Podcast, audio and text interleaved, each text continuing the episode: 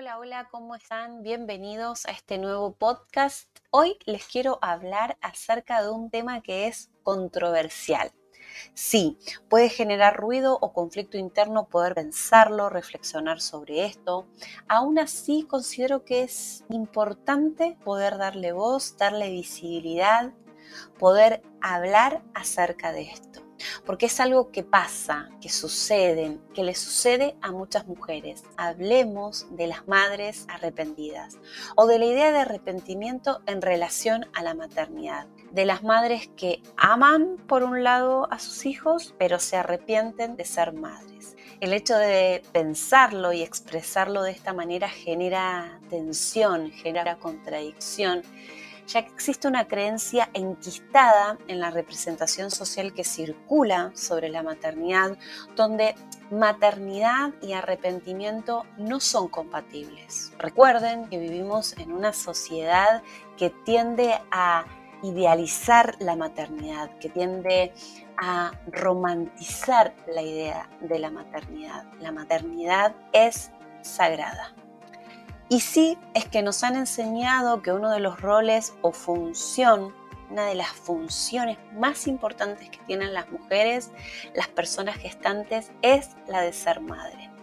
Y no solo eso, sino que hemos crecido en una sociedad que promulga fuertemente, una idea poco realista, poco consciente y por sobre todas las cosas muy idealista de lo que implica la maternidad. Y muy pocas veces se nos dimensiona o se nos muestra el lado B o como a mí me gusta pensarlo, la maternidad y sus matices.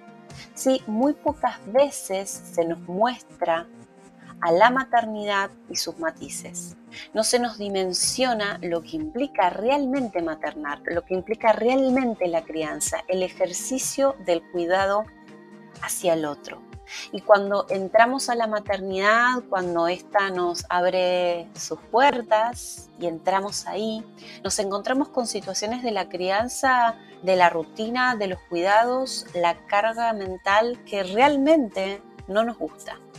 Porque esto nada tiene que ver con lo que creíamos, con lo que imaginábamos, con lo que pensábamos, con las expectativas que teníamos en torno a la maternidad. Y esto puede ser muy complejo y difícil de sobrellevar, ya que la idea de arrepentimiento es un gran tabú en nuestra sociedad, porque para nuestra sociedad la maternidad, como lo dije anteriormente, es sagrada la misma sociedad que sostiene y prepondera estos discursos románticos en torno a la maternidad, paradójicamente es la misma sociedad que deja a las madres solas en su función. Maternamos en soledad, Sí, en la soledad que atraviesa el posparto, el porperio, la crianza, la vida de una madre. Por otro lado, la idea de arrepentimiento es controversial porque lo que se espera justamente de una madre no es el arrepentimiento, sino todo lo contrario. ¿Cómo vamos a arrepentirnos de llevar adelante esta función tan sagrada? Tan única. Algo que es importante aclarar en, eh, respecto de esta idea de, de maternidad o esta idea de arrepentimiento es que este sentimiento nada tiene que ver con el amor, no, no. Son dos cosas distintas que van por caminos separados. Es decir, no significa que no amemos a los hijos, que no amemos a nuestros hijos, no es el amor lo que está en juego, no son los hijos, es todo lo demás. Y muchas veces es en este contexto de falta de sostén, de falta de apoyo, de acompañamiento, donde justamente surge ese sentimiento. Y nos encontramos con la idea del arrepentimiento del rol asumido. ¿Por qué? Porque no éramos lo suficientemente conscientes de lo que implicaba ser madre. Por eso creo que es necesario que se hable del tema. Creo que es necesario poder ponerle voz, darle visibilidad. Y en relación con esta idea de arrepentimiento, les recomiendo el libro de la socióloga Lorna Donat en su libro justamente, ella lo titula Madres Arrepentida, da lugar al debate y pone sobre la mesa y habla de lo que no se habla. Examina justamente la dimensión del tabú de la maternidad.